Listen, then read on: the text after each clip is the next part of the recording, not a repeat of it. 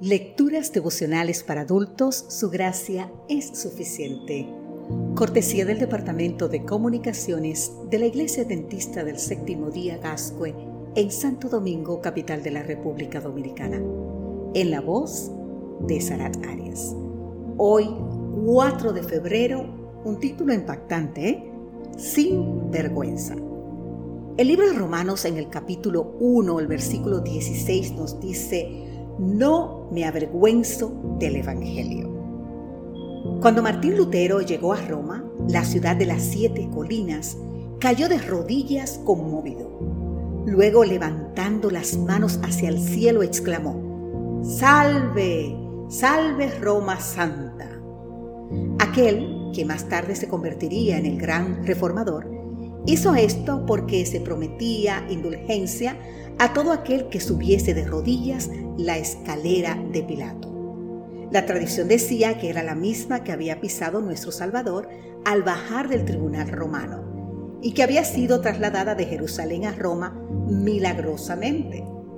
Mientras Lutero estaba subiendo con gran devoción aquellos escalones, recordó las palabras escritas por Pablo en Romanos 1.17. El justo por la fe vivirá.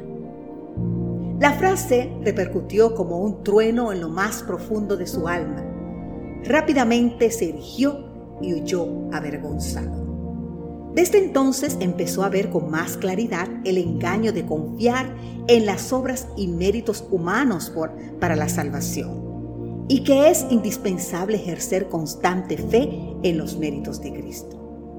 Lutero se avergonzó porque habían desvirtuado totalmente el Evangelio. No obstante, por otro lado, Pablo dice que no se avergüenza del Evangelio en Romanos 1.16. Los judíos consideraban a Pablo era un traidor, la escoria del mundo y un desecho de la sociedad. Su predicación sobre la cruz era una locura para griegos y piedra de tropiezo para judíos. Te invito a leer en el libro de Primera de Corintios, el capítulo 1, exactamente el versículo 23. Pero Pablo había experimentado las buenas nuevas en su propia vida, perdonada y transformada. Este evangelio era motivo de gloria. ¿Qué implica la vergüenza? Es un sentimiento de pérdida de dignidad, causado por una falta cometida o por una humillación o agravio recibidos. Es un sentimiento de incomodidad producido por el temor a ser ridículo. Es un sentimiento paralizante de la acción. Todos se avergonzaban de la cruz. Era una locura, un ridículo, un insulto, una humillación.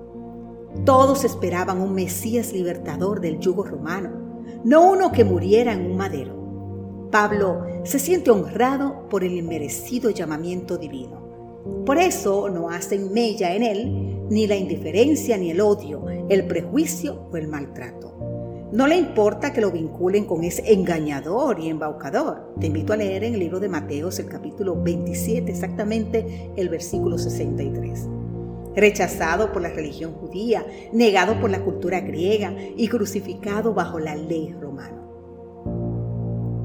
Él sabe que ese Cristo y su Evangelio le habían cambiado por completo la vida.